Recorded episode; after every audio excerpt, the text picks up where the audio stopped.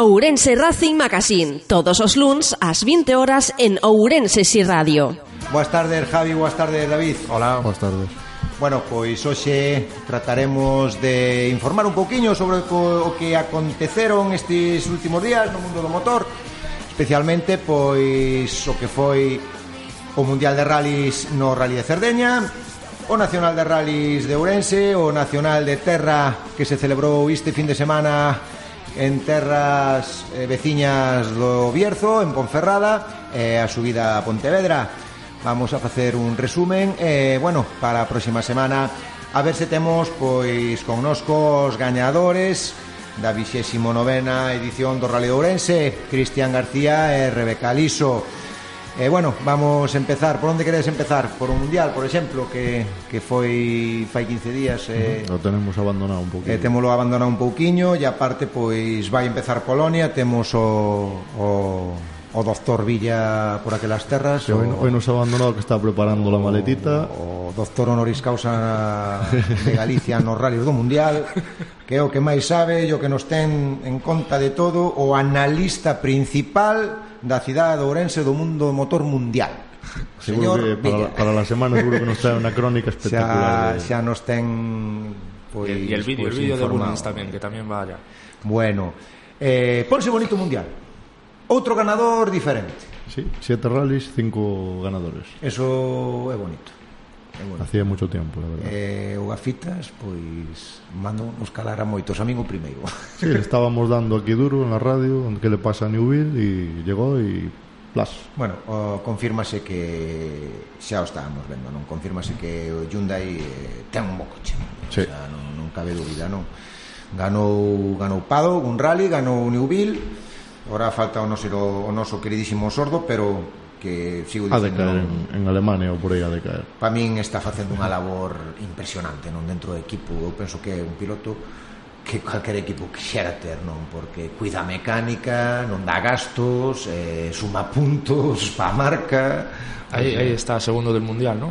Todo, sí, segundo. A base de regularidade e, bueno, -huh. esperando su momento, pues ya de momento es segundo del Mundial de pilotos y el que más puntos aportó a Hyundai hasta el momento. Sí, eu penso que as marcas como están tamén pois por aí moi moi pretiño, non? Sí, ahora mismo é líder Volkswagen, Hyundai ya está un pelín atrás, pero bueno.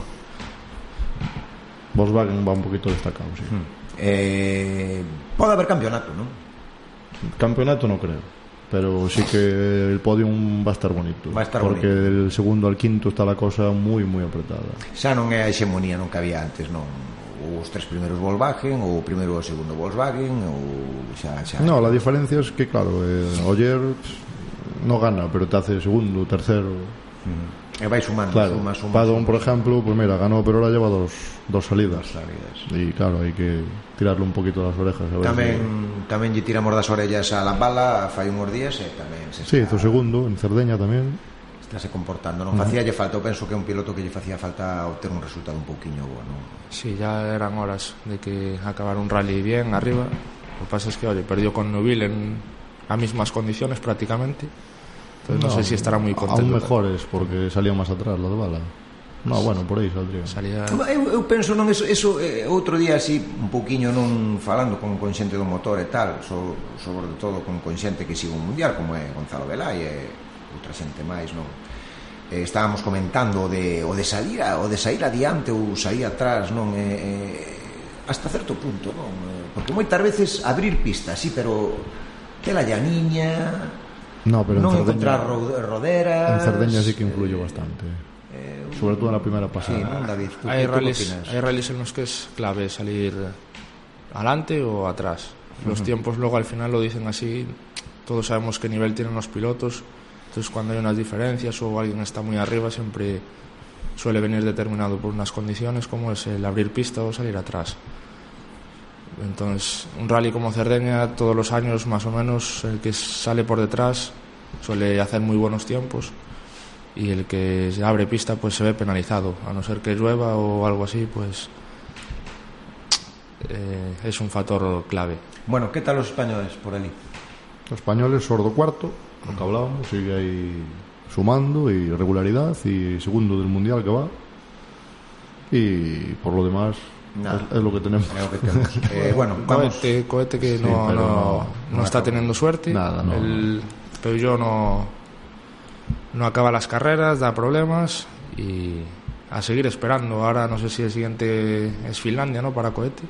Sí, a Polonia no. Y nada, así yo creo que mal asunto, ¿no? Tanto tiempo entre rally y rally para montarse en el coche, montarse y que falle algo.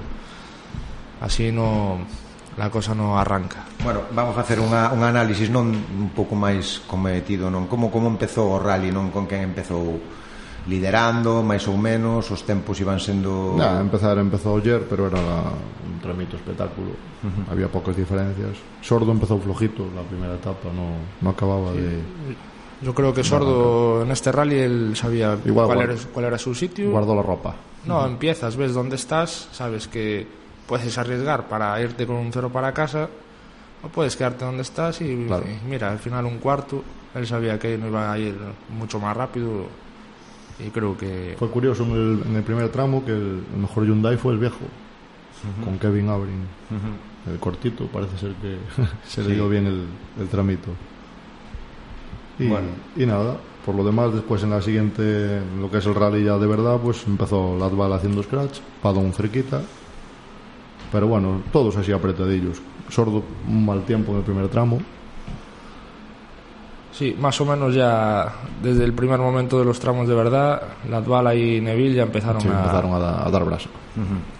eh, eh, abandonos destacados, aparte de Paddock, eh, Bertelli se podría decir, ¿no? Eh, de los World Rally Car, Bertelli, uh. Gorbán y no sé si alguno más. De hecho, Gorbán se salió en la primera curva de, o segunda. De, Igual que el Al Rajin, ¿no? Que, sí, Al Rajin, sí, fueron sí. la primera. En, en la primera primer... curva del primer tramo del rally. Uh -huh. eh, despois, eh, comentar tamén, non? Eh, que que o equipo Citroën, non? que veu que viña de facer un, un grandísimo rally, eh, uh -huh. Ford, eh, o sea, o equipo Citroën este rally non saliu, é unha, unha mágoa, non? Porque, porque mi que estaba, fixo un grandísimo rally, non? O, o anterior en Portugal, precisamente, e, e o equipo Ford, o, bueno, a xente que salía con Ford, pois pues non, non, non está destacando, non? Bueno, Ford, esta vez Ford... Osberg sí que parece que aquí a los que le damos caña luego espabilan. Hmm. Osberg sí que hizo tiempos bastante buenos esta vez, mejor que Tanak y pues, sí, que Tanak y Camili. Camili también hizo algún gran tiempo, un segundo scratch creo, o un tercero. Osberg marcó algún scratch. Osberg también y bueno, oye, mejor que las otras veces. No Pasa que en el tramo 14, pues. Se tuvo que abandonar. Me Bueno. me parece, que, me parece que abandonó y se reenganchó al día siguiente. Reenganchó en el Super Rally. Creo que sí. Sí, sí, sí, sí. Bueno, pues ponse bonito non o rally, non? Decíamos, primeiro Oller, segundo no Mundial. Primeiro Oller, Sí, segundo Sordo. Sordo. que está casi ya le saca el doble de puntos Oyer a Sordo, creo, si no me equivoco, Eh, terceiro, tan moi cerquiña tamén do segundo. Logo estarán Mikkelsen, Mikkelsen Padon, Padon Osberg, todos, ay, eh, en, un, todos en, en un puñado. Sí, sí, un, un puñado. Tres, de, a ver, del segundo al sexto, 15 puntos como mucho. No, ni tanto creo. Eh. Bueno, eh, pronósticos para este fin de semana para Polonia e a ver que nos trae o, o maestro Villa. Vos que decides? Yo creo que es, es uno de los rallies en los que igual salir adelante ya no importa tanto. Puede que si está muy seco y tal, sí que se note un pelín por la adherencia y lo rápidos que son los tramos, pero creo que esta vez ayer sí que en Polonia Puede ganar otra vez. ¿no? yo lo- ahí sí lo veo favorito. Latvala también seguramente esté ahí arriba. é unha, unha mágoa eh, que, que o equipo Citroën non siga todos os rallies do Mundial non? Sí. porque a verdade é que cada vez que sale non pois pues está aí non? Eh... en Cerdeña aprovecharon esa semana para hacer test con el nuevo C3 en Finlandia estuvieron allí dándole duro.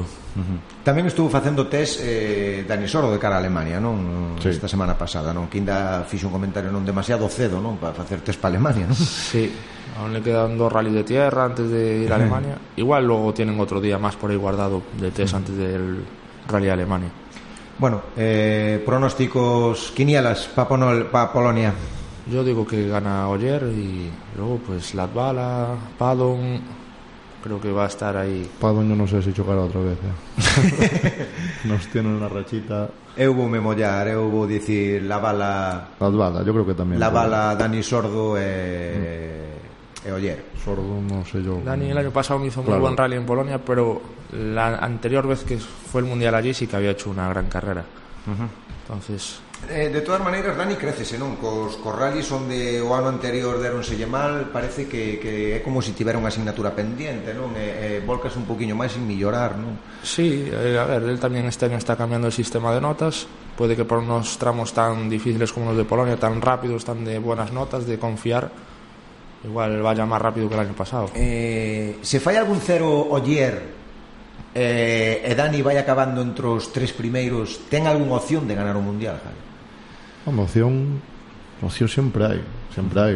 Podes ter dúas desgracias de dous ceros, é sordo que faga segundo ou gane mesmo un rally de asfalto, pero a ver, é difícil. É difícil collerse Moi difícil, moi difícil. Moi difícil. Non que se salga tampouco, home. É que o Volkswagen tampouco falla. Son, son sobre 60 puntos de desventaja. Claro, es que es muchísimo, es una barbaridad es casi imposible. Pero... ¿Qué nos gustaría? Sí. Ojalá. ojalá. Ah, bueno, eh, claro que sí, que eh, olvidousemos un, un rally importante que aconteceu tamén no país veciño, non este fin de semana, e que me e que me e que me estuve no seguindo máis ou menos, eu fun sí, yo tamén no Bierzo estuve seguindo un poquiño o, o rally vidreiro. El vidreiro. Eh, e fíxome bueno, eh, un, relevantes algunhas algunhas cousas, non, que que vía relevantes, non, que era pois pois que Cepedro, non, con cun DS3 eh machaca. Machaca non, non.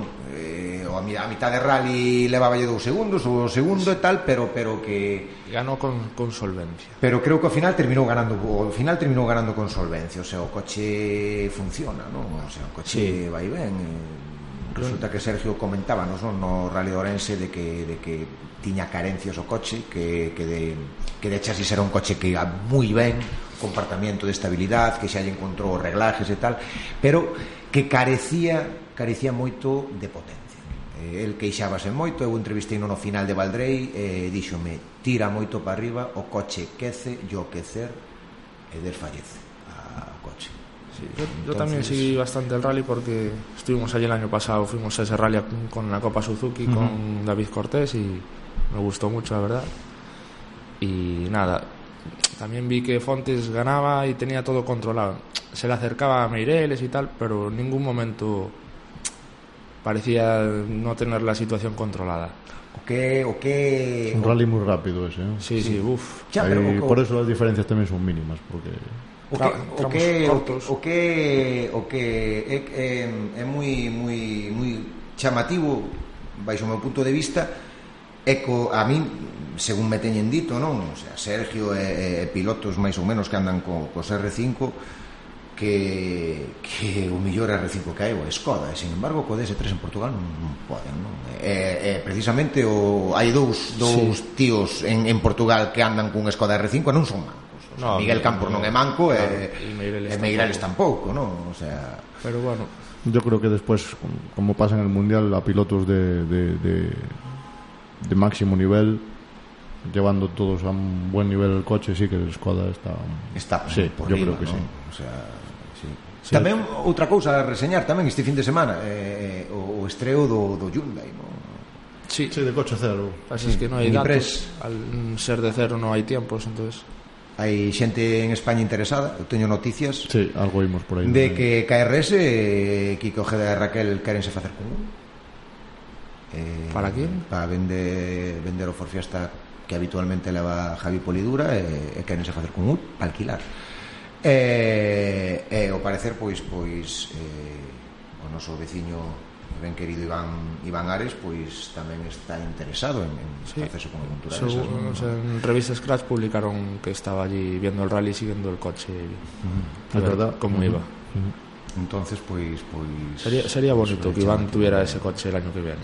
Eu penso que que o que está acontecendo, non, no, no Nacional de Rallys eh, eh, eh penso que é a única maneira, non? a única maneira de que as marcas, outras marcas se impliquen no nacional, como pode ser Hyundai, como pode ser Skoda, como xa está sendo Citroën, eh, e implantando a reglamentación FIA. Non? Hombre, Hyundai lo dijo, que, que para el año estarían interesados en entrar, pero tendrían que ponerle, bueno, reglamentación fía, si no que no le interesa. Claro, porque Entonces. estamos a falar de, de, de, de cousas incongruentes, non? O sea, reglamentación fía, a xente que queira correr cun, cun GT, pois, pues, hai GT fía, Eh... Ver, yo creo que el GT ahora mismo está en un buen punto. Se vio en el Rally Orense y en Ferrol que sigue siendo competitivo. Es espectacular desde fuera también de hecho en Orense dieron muchísimo espectáculo sí. Iván y. No, no, o espectáculo, o espectáculo está garantizado, eso, eso non, non cabe. Claro, tú ves un onboard esa gente e es que van, es que están locos, eh. El problema ahora es nivelar el misubísico. É que eu penso que se desmadraron, non? Aí, aí está o que da cuestión, non? Eu penso que que o Mitsubishi é unha NFIA, o sea, non hai reglamentación FIA para un N+. Lo que pasa es que un Mitsubishi de categoría FIA no es competitivo E claro, ahora está Mitsubishi aí de oficial tamén sería unha pena perder ese equipo oficial se si non optasen a victorias. Claro, es que eso habría que hacer una cosa. Es, es muy complicado, eh. el tema es, es delicado. Non é delicado, o sea, vamos a ver eh, É o que hai, o sea Unos cortamos o fío e outros alargamos a agulla, non? O sea, vamos a ver eh, xa. eh, Recorto por aquí, pero para estirar por alá O sea, Yo... en beneficio de quen? O sea, o que non, non é, é un debate, non? Estamos debatindo mm, con distintas opinións, non? O sea, antes, o ano pasado, tiñamos en, en, en, en Liza, non? Pois que catro pilotos podrían optar tranquilamente a un, a un, a un primeiro posto, non? Eh, empezando por, por, por Iván Ares, eh, Fuster, eh, Pedro Burgo e Sergio Vallejo e incluso pois se me pos máis pois Álvaro Muñiz cando salía e incluso pois Marván que chegou a salir tamén cun, cun Porsche non? E, e tiñas eh, aí, bueno, co mismo coche vale, eh, pero eh, dicías, quen vai ganar o rally? Pois, pois non sei, pois, eh, tá, no, este ano quen vai ganar o rally? Calquera dos Misubisis porque hai que ver os tempos bueno, que fixo eh, sin, eh, Alberto Monarri fixo, eh, cando iba ben o coche fixo, fixo, fixo García é buenísimo Sí, vamos a ver, eu non eu non eu non entro en dúbida de que de que de que Cristian eh, é aparte bueno. aparte é un rapaz é un rapaz humilde, é un rapaz que se pode falar con él, é un rapaz super agradable, eh moi boa xente, Rebeca igual, eu estuve con eles no Rally Orense falando moito tempo.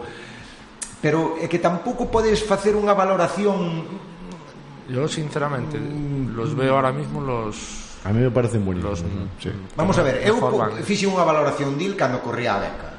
Ganouna a igualdade de condicións. Eso quere dicir co rapaz é bo. Sí, sí, no, o sea, está claro, non? Está claro que o tío Pero, bueno. eh, ahora, eh, a vara de medir eh, é un pouco... Es porque hai que ver ao mellor se, se el está eh, ganando o rally, liderando o rally a 3 ou 4 segundos, como reacciona ese rapaz? Non é o mesmo estar a 3 ou 4 segundos que levar un colchón de 30, 35. Vamos a ver. eh, Si, si veías los parciales de los tramos, él más o menos empezaba en los primeros parciales perdiendo tiempo y a poco que iban pasando el tramo, al final acababa ganando bien. Él, él sabe coger un ritmo poco a poco, va, va muy bien. eh. No, a mí, no, me- sí, a sí, eh, me, me decía, me decía. Prego el otro día que había gente que le decía, gente que no sabe de carreras, que simplemente va al Rally de Orense porque todo Dios va al Rally de Orense. Decía, y luego quién es el chaval, es el número uno, que cómo va. Y tal.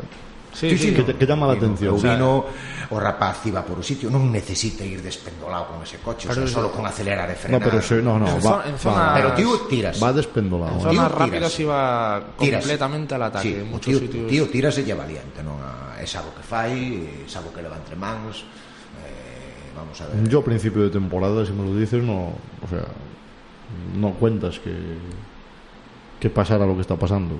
Tengo a principio de temporada pensei que, que os R5 realmente os Ford, que son os que máis evolución teñen aquí en España, pensei que iban a dar moitísima máis guerra, non? E xa desde o principio, en cando eh, sonou o campanazo de que Iván iba a salir cun R5, dixen, bueno, tanto, claro. Eh, esto, eh, vámonos. Van con, vámonos xa, ¿no?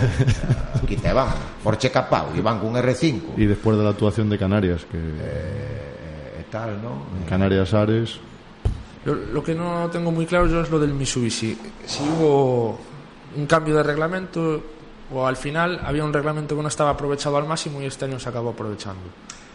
Claro, vamos Porque a ver, esto... Sí, es, en, es... en, ningún lado he visto, oye, cambio hubo, lo sacaron, lo de los GT y tal, pero en ningún sitio vi que cambiara el reglamento con los Mitsubishi. No, o, problema, o problema dos reglamentos é que moitas veces hai un vacío. Entonces hai moitas marcas ou moitos preparadores que se acoxen que se acollen ese vacío. No, é que mira o que o reglamento non pon que non se pode. Bueno, pero que tampouco con que se pode. Entonces, como interpretas eso, non? O sea, a, ver, a mí por lo que me ha contado algún piloto de los de arriba, el Mitsubishi este año lo que le han hecho es simplemente una caja de cambios como la que lleva Vilarino en su Mitsubishi, es la, que es eh, mucho, misma. No, es, es, es mejor, o sea, lleva una piñonería que resiste sí. más, una relación más escalonada de marchas Le han bajado el peso en ciertas zonas con mismo tornillería de titanio, parecen ¿Cuánto, tonterías. ¿Cuánto anda de peso eso? No lo sé, no lo sé exactamente. Y los frenos que son mucho son mejores. moito, moito Entonces, mellores. de seis pistós, eh, hasta día de hoy los Mitsubishi eran en rallies puntuales competitivos para ganar, como en Llanes el año pasado estuvieron Sura y Cristian García ahí en la pomada. Y ahora de repente este año, pues También- uno de los dos Mitsubishi que está con el reglamento aprovechado al máximo arrasa Y el otro, pues, que era como los de antes, está ahí, que también gana en cualquier lado, podría ganar en cualquier lado, ¿no? Uh -huh. Yo creo que también influye que es equipo oficial. Entonces, sí, eu penso que sí, no? Me imagino de que... Feito, habendo arandelas non hai problema. Eh, efectivamente. Cando non había arandelas, Surja rompía, Jonathan rompía, o sea, claro. está claro, non? O sea, uh -huh. eh, poderoso don dinero, non? Eso está claro.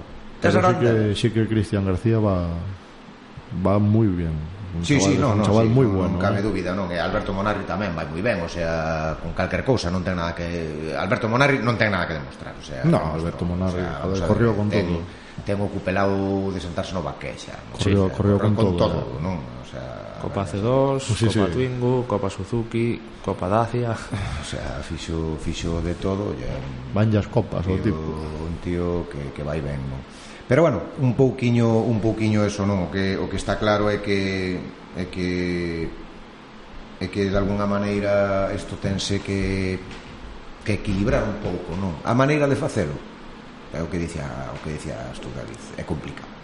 Claro, sería unha pena que el equipo Mitsubishi se fuera. Sí, pero se di Hyundai e Skoda e Citroën, por exemplo. Oye, mira, se siga así, nos vámonos. Ya. Entonces...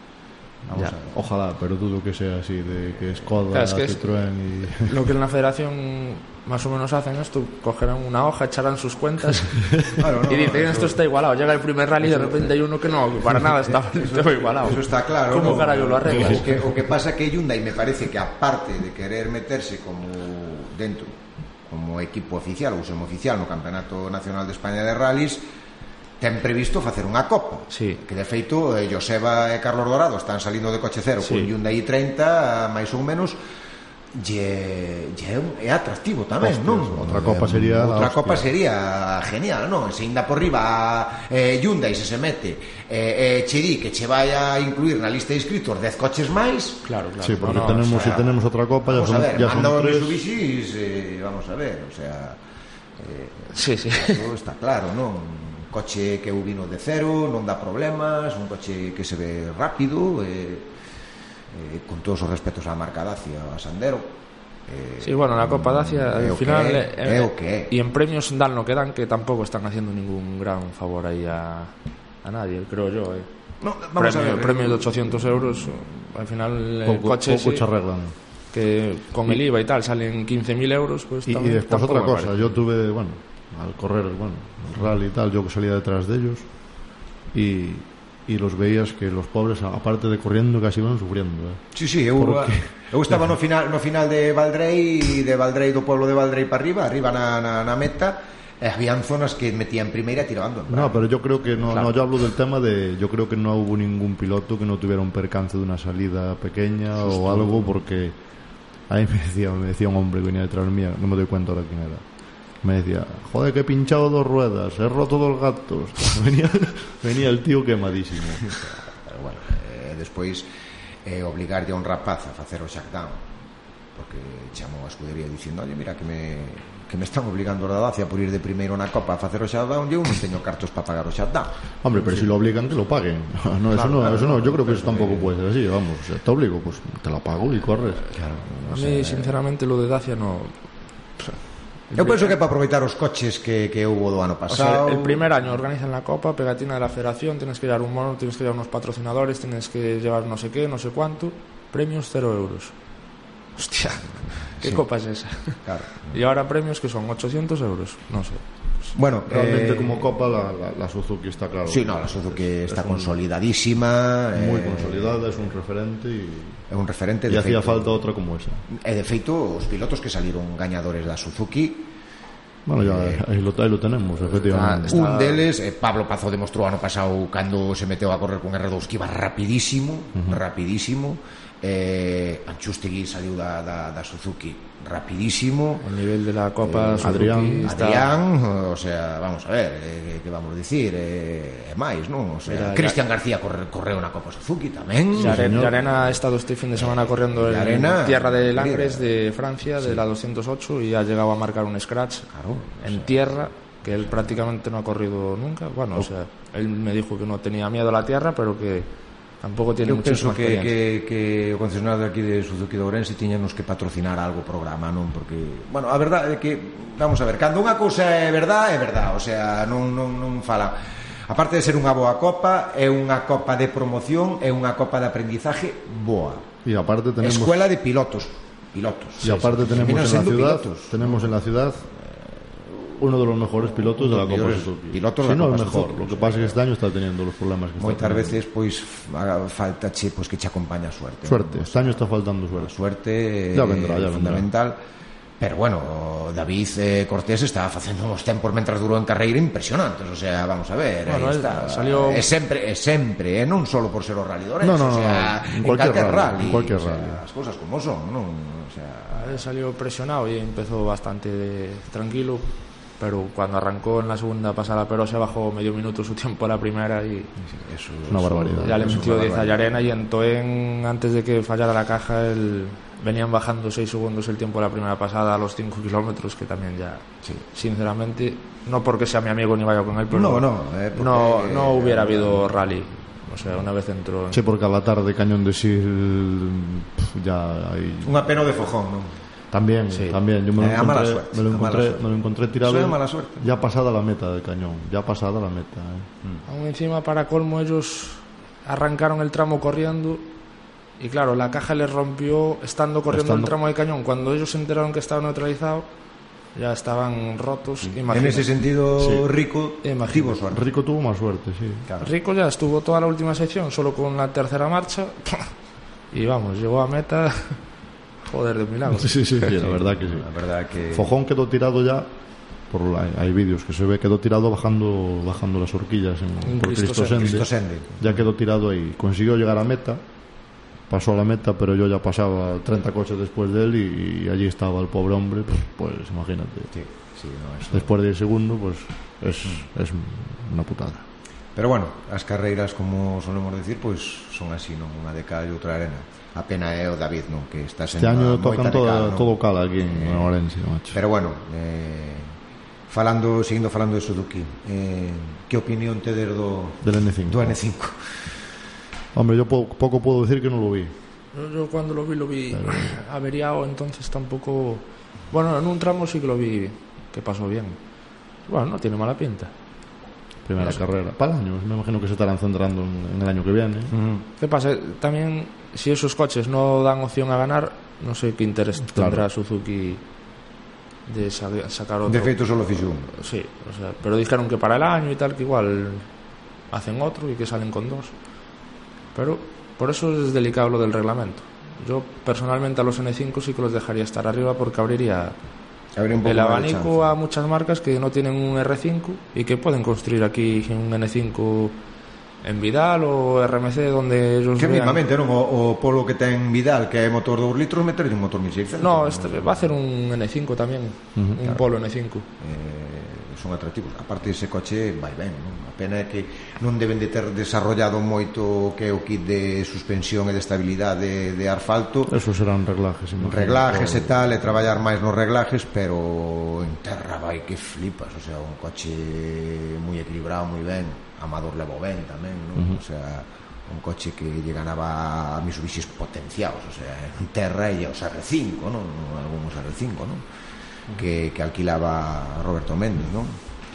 Pero bueno, o Nacional eu penso que está visto para sentencia. Sí, sí, este sí, año sí, está, eh, está esperar a, a que a que Sergio eh teña unha evolución e a ver como se comporta o DS3 ¿no? eu creo que Fixo... Sergio despois de tantos años con el Porsche ahora llevar un R5 que hai que ir moi al límite claro, sí, sobre todo te exige mucho fixo algún tempo decente xa está acoplando o coche cañón, en un cañón hizo un segundo scratch, scratch e dous terceiros scratch tamén ¿no? Claro, pues el cañón es un tramo que favorece más al Porsche, creo, ¿eh?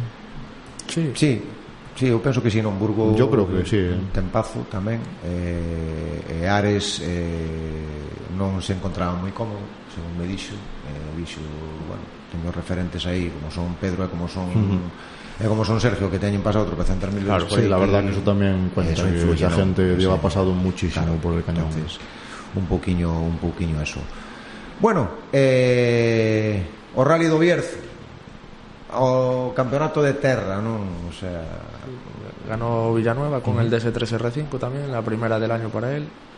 Y luego hubo muchos problemas, pinchazos, tal. El segundo fue Jorge del Cid con el Mitsubishi y tercero Basoles que estrenaba otro DS3R5 uh -huh. después de correr con el punto proto hasta este rally. Uh -huh. Penso que que un campeonato non cando non está Nani e cando non está Xevi un pouco descafeinado, non? es, es difícil porque, claro, eh, correr rallies con una sola pasada de entrenamientos, luego salir a correr ahí a tope, pues el ritmo nunca va a ser el mismo que el del Nacional de Asfalto o, o cualquier otro rally donde haya más pasadas, donde se puedan dar más pasadas de entrenos. Bueno, eh, é moi relativo, non? Eu, eu recordo nos meus tempos, non? Eh, de ver equipos oficiais implicadísimos, non? Nacional sí, de, de hombre. Terra, o sea, ver apuras En el eh, 2001, ver, ver o 2001 equipo año- oficial eh, eh, con, con chegou, chegou a ter cinco Gol Rally Car SEAT eh, Hostia, no- no- tuvimos no el Tierra de Vigo aquí espectacular, El con Tierra de Vigo, 10 World o sea, Rally Cars. Diez, no había más, creo. al, de, al, de, al de Coa tiñamos a Pedro Diego tío, Jallo o sea, con el foro oficial, Dani a ver, Solá, el Mar Huete. Salvador Cañellas, espectacular, o sea, había 10, 12 coches que podían optar ao triunfo dun rally tranquilamente. Alberdi con el Esco. Car. El de Vigo de Tierra que el año 2001 Fuera fuera, un Fuera- escándalo. Fuera, Fuera un escándalo. apoteósico. Y aparte despois equipos satélites como era como era Vaporo con, con Dani Solá Sí. que ganaron Ganó- rally. ganó Pinchó, yo tengo un cacho de esa rueda en casa y Villa, el doctor, tiene el otro cacho de esa rueda en casa. El doctor. El doctor, el doctor cuidalle todo lo que tiene en casa de cachos de coches. ¿eh? Bueno, pues habrá que encargar algo de Polonia, ¿no? para que non lo traiga. Para pues seguro que trae algo, que sempre trae algo. Habrá que encargar algo, que sea unha camiseta, joder, porque a min que me traiga unha camiseta, polo menos. polo menos firma unha camiseta do meu ídolo que é o Lambala, que me traiga firmada. O sea que se nos está oindo, xa sabes. Encargos desde aquí. ou unha gorra. Que no diga que no se dijo. Eh, eh, bueno, eh, a verdade é que diferentes monturas, eh, moitas cousas raras vense na terra, que é o bonito tamén, non? E quizá pécase un pouco de tamén copas de promoción, non? Está a copa esta Toyota, Toyota. Aigo, eh, e é un campeonato que está moi ben enfocado, non? Desde o punto, un punto de vista, non? De que había xente, non? Que, que se queixaba, non? De que, de que que non teño tempo, que traballo, e que me gusta correr e tal. E sin embargo, pois, pues, pois é un plantamento de, de, bueno de, de campeonato bueno. Eu claro. falaba con, con Malvar, con José Malvar, e dixo, o ano pasado ah. corrino porque porque e de feito ganou a Copa. Con Calvar, ah, sí, Calvar. Calvar. Sí. Eh, perdón, un Malvar, Calvar. Sí. Eh, eh, eh, eh, eh, de maravilla, sí. dicía, marchaba o viernes el con Eva y eh, con Eva, un colega mecánico, eh, un colega e a furgoneta, claro. eh, corremolca atrás, pim pim pim, unha pasadiña E volvían el domingo. E volvían o domingo, e, e fixen cartiños, e, pasei mo ben, porque ata parte a terra divertida, non? Claro, casi non gastas eh, en ruedas tampouco, claro, non como el asfalto. Sí, é, é, é moi ben, non? É un plantamento moi bo. E o que estábamos falando hoxe a tarde, non? Un, un amigo meu, e eu, que foi a ver tamén, porque este, este fin de semana parece que coincidiu todo, non? Sí, este estuvo movidito. En Vilarreal, non? Digo, ostras, dirán se chegas vir, flipas a cantidad de aparatos que había, se ves o nacional de clásicos de circuitos portugués, alucinas uns aparatazos, despois o nacional de, de turismos portugués tamén unha pasada, o europeo, yo, yo, yo VTCC, non? Sí, que ganou sí. Tiago Monteiro, eh, unha pasada, non? O sea, unha auténtica pasada, un espectáculo, non? Uh -huh.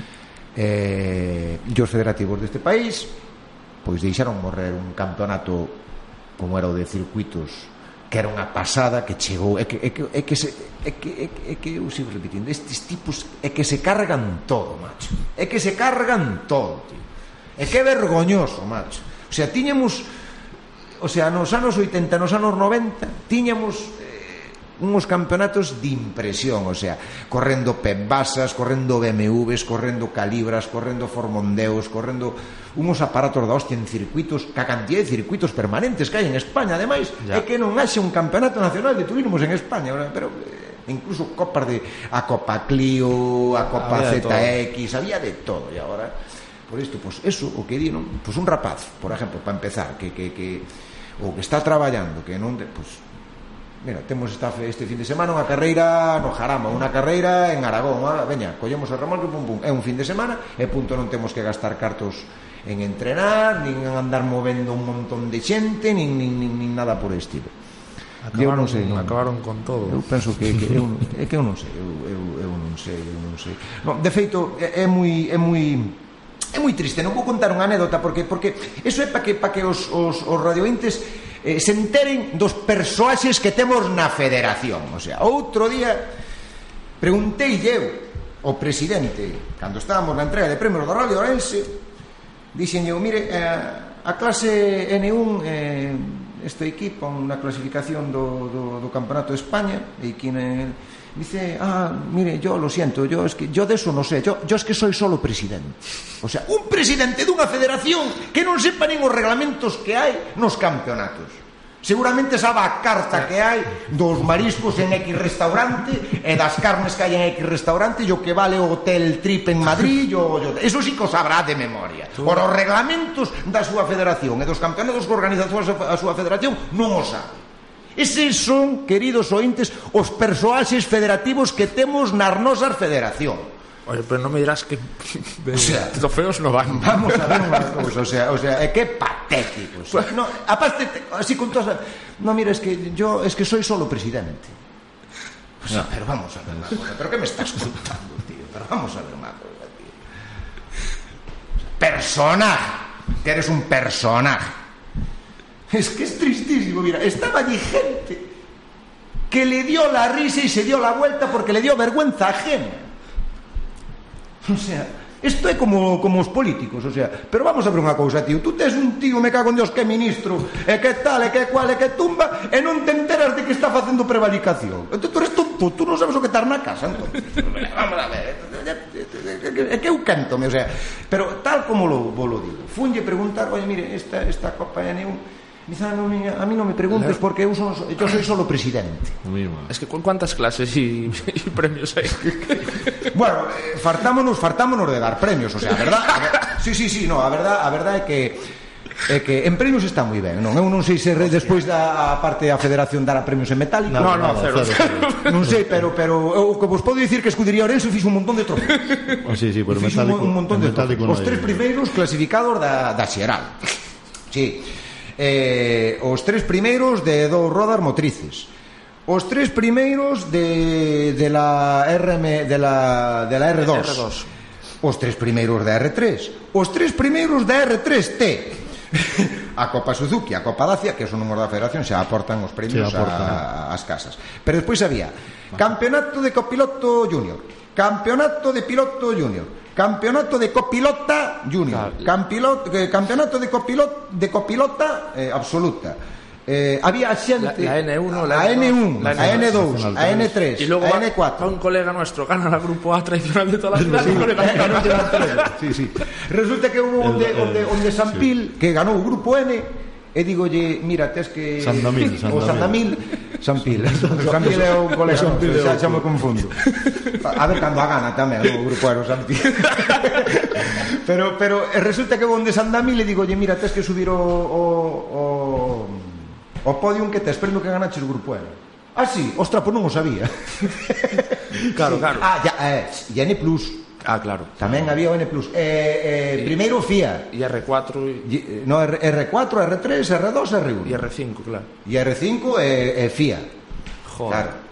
O sea, un montón de, de cosas. Bueno, vou a ver se me calmo un pouco indo un, uns momentiños a publicidade. Voltamos dentro dunhos intres e veña. Estamos contigo. Estamos contigo. Estamos contigo. Sintonizas Ourense Sí Radio. Omar, hay un taller buenísimo y barato. ¿De verdad? Hombre, pues de verdad te lo arreglan todas las cajas de cambio automática, las pastillas de freno. Tú dejas el coche y te llevan a tu casa ellos. Ma- Ma- Mario Kart. A estas alturas aún no te has enterado. Para que tu coche esté en buenas manos, Mario Kart. Todo para tu coche, mecánica y electricidad en general. Mario Kart, calle Remedios, número 36 bajo. Teléfono 988 78 26 69.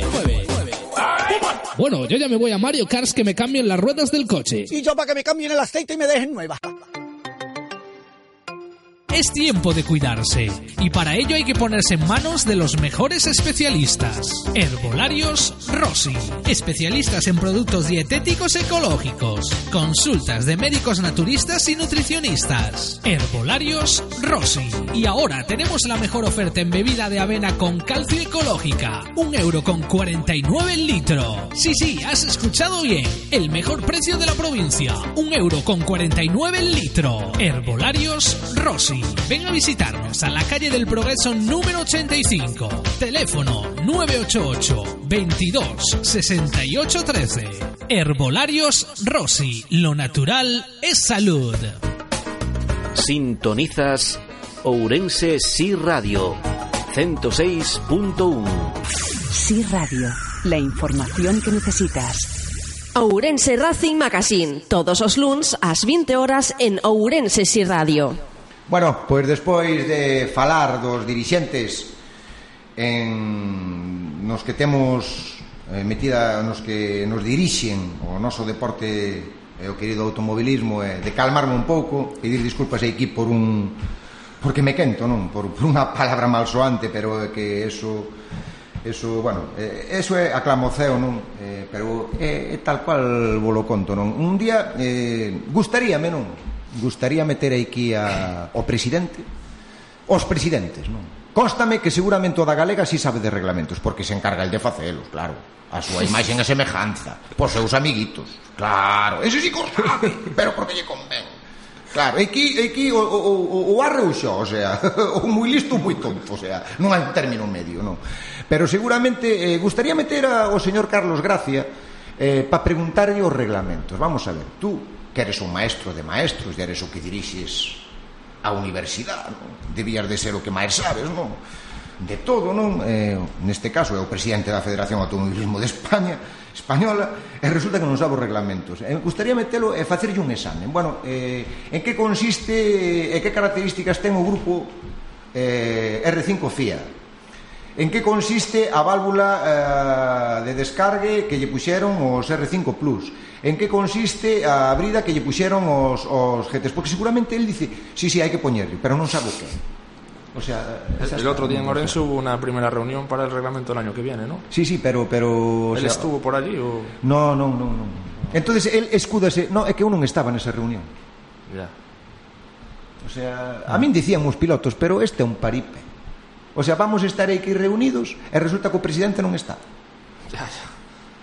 O sea, vamos a ver unha cousa, é que de risa, é que de risa. Non me extraña que as marcas lle digan, mira, vai te rir do outro. Claro. Normal. Normal, se temos o cáncer metido dentro. É que é normal, o sea, unha persona que Eu non sei, non sei, non sei onde va. E, e, e o bonito é que no, eu teño falado con pilotos pero, e tamén con... han hecho cosas buenas como lo de la Copa Dacia.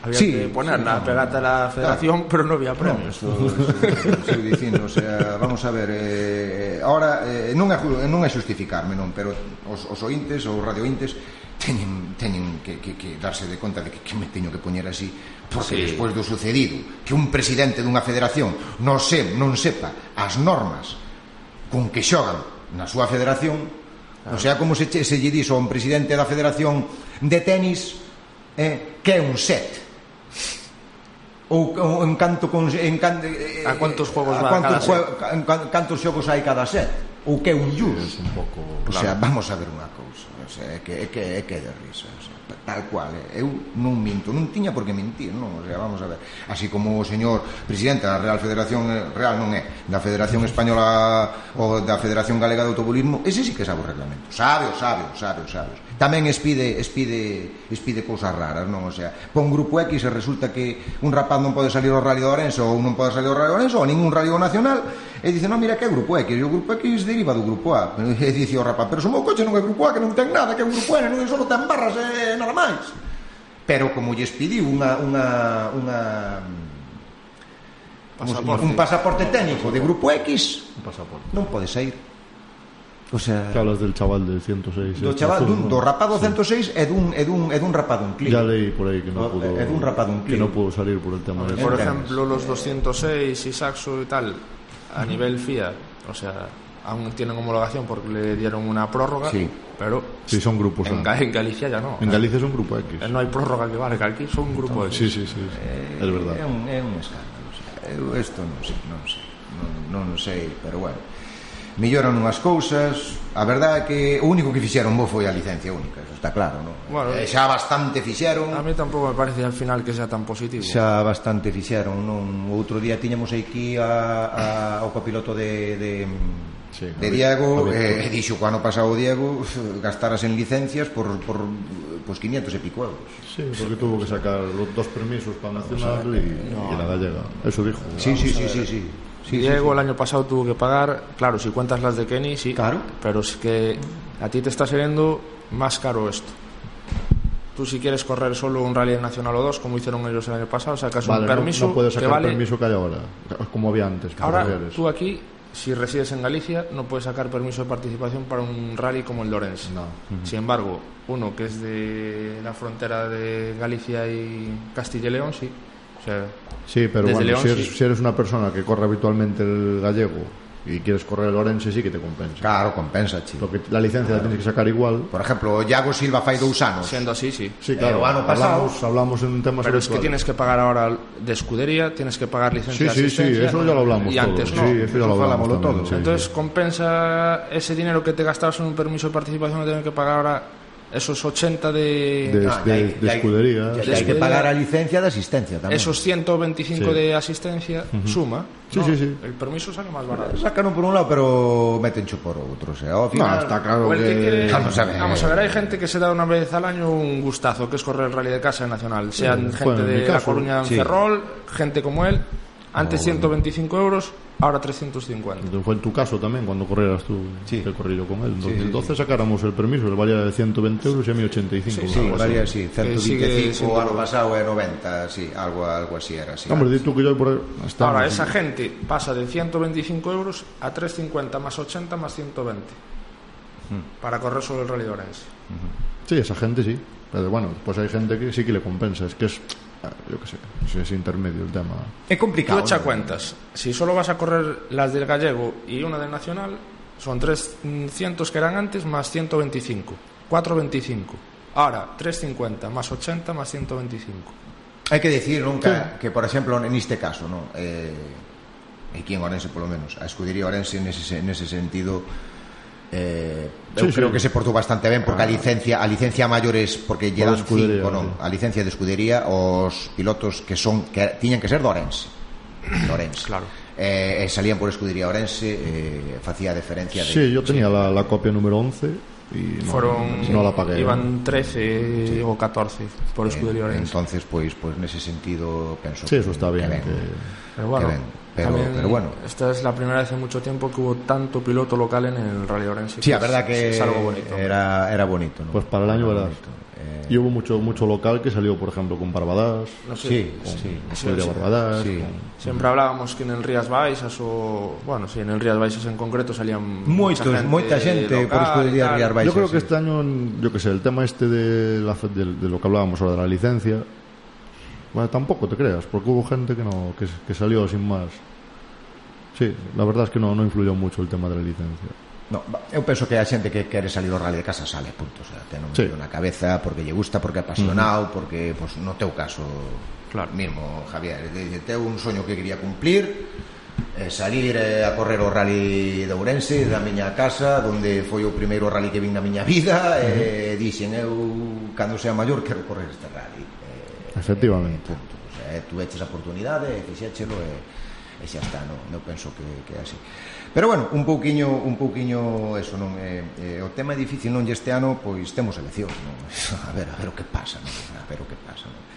Bueno. A ver, a ver, o, a ver o, o que pasa. Yo creo pero, que va a pasar lo de siempre. Pero claro. vamos a ver, eso, eso no va a haber está, mucha novedad. Está feito, non eu penso que, que está feito, non. Pero bueno, eh, o próximo rally a ver o que pasa tamén no nacional, eh, a montaña este sí, fin de semana el, el viernes hasta Pontevedra, Pontevedra ver, campeonato Palmares, galego y uh -huh. bueno, la cosa ha bajado mucho. Dile que fue lo mejor del rally, díselo, díselo. Lo mejor del rally, o mejor de subida. subida. Que vale, la subida, sí. O golpe, o golpe de Iglesias, No, no, no, no. que va. porque Que porque Comimos un pulpito al volver en Carballo en el Puchela. en el Fuchela, Cinco estrellas.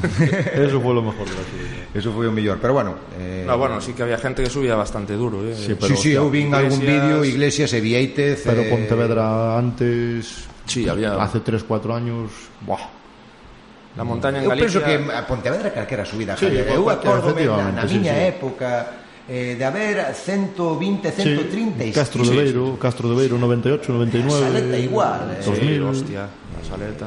A saleta era un tamén Eu teño eu teño amigos meus que que corrían e que con que le con despois que aparte de de correr rallies con el de copiloto e despois corrían algunha algunha subida como era a saleta, como era Castro Beiro, e ter o dorsal 119. Sí, sí, sí, Toño sí. Gómez, por exemplo, sí, sí, Toñito sí, do Piñeiral. Sí, sí. Eh, vamos a ver, eh Por canto salían al revés. Claro, eh, salían... eh, eh por exemplo, sí, eh, eh Diego eh, Diego, eh, eh Diego Diego, o Diego sí, Álvarez, sí.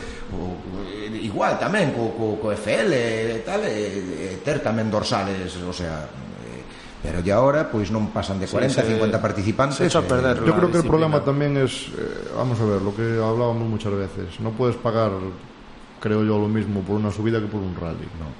Porque tú dixeche outro día, tú dixeche, sí, non sei que dan outro día eu fixen unha subida. Hice cinco subidas, e es como si diera una. E pagaches 200 euros por facer o sagrado. Aún hoy lo tuve a mañana que estuve tomando algo con, con los fraguas, chavales que corren tamén de aquí sí. de Orense. Le dije, que vais al surco? E dice, no, vamos a vamos a ir a Chantada. Le dije, hostia, vais. Dice, bueno, nosotros como vamos así en plan familiar y tal, uh -huh Pero sí Ahí que, es cómodo. claro, sí que tiene, a ver, es lo que hablábamos, es que una subida es mucho dinero pa- para lo poco que corres. Porque vas a una subida, yo, vamos, me lo imagino, voy a una subida y me quedo con unas ganas de, De más. de, de dar brasa después que yo lo veo así, vamos, yo acabé Castro de Beiro y dije y ahora si ya está, o sea, si fuera una subida ya está, se acabó así no, no, no. Efectivamente. Y, y yo fue sin parar, o sea, bajaba, subía, bajaba, subía, no quiero contarte hacer una subida y pararte Parar dos hora horas allí o- Mm. Sí, sí, sí, sí, sí, sí, sí. no sé, creo que cuando coges el ritmo ya lo, esa gente imagino que estará acostumbrada Eu penso que sí, hai xente que Pero bueno, el principal problema es, Realista. es el precio. Tú pones las subidas a 100 euros o 120 euros e eu creo que se iba a notar eh? E, e a xente de arriba que, que corre corcemes e tal fai un gasto grande porque eses coches, o mantenimiento e todos os coches, imagino que teñen un gasto non, non, non barato eh, os, os que andan en turismos un pouco arriba como é Senra, co, con Kikar como é uh -huh. Toda esa xente eh, Fombona non son coche no, no, no. cuidado, eh, vamos a ver para nada eh, eu penso que sigo dicindo eh, pensan moi pouco nos artistas Claro, da es película que, es que es, es- es mucho dinero. Mucho, lo que decía hay- me parece que 30 euros de diferencia de un rally a una subida. Y en una subida corres 30 kilómetros. Entonces, Bueno, eh, Javier, anímaste a salir ao surco? yo, no, no, no. no. Eh, David, No, cando no. está o coche? A ver, a ver si estuviera. Bueno, ahora hay un problema ahí que aplazaron el rally de la noche y coincide con el Rivera Sacra. Lo quería sí. correr Rivera Sacra, pero si coinciden, pues habrá que ir a Alicante. Bueno, habrá que ir a Alicante. Claro, es David, que eso eh... es un eh, problema que nos surgió ahora. Y... No veas, qué faena.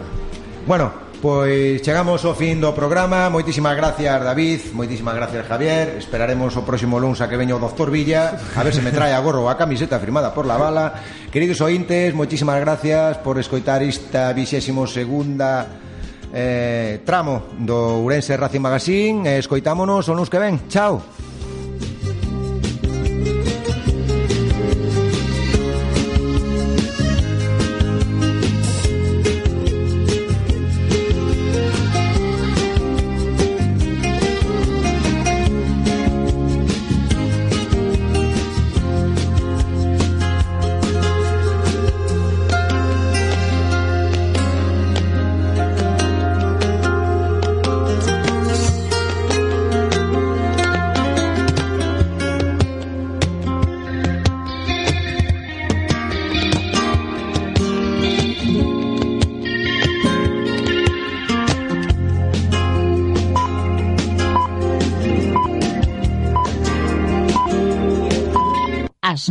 Galicia, as oito en Portugal.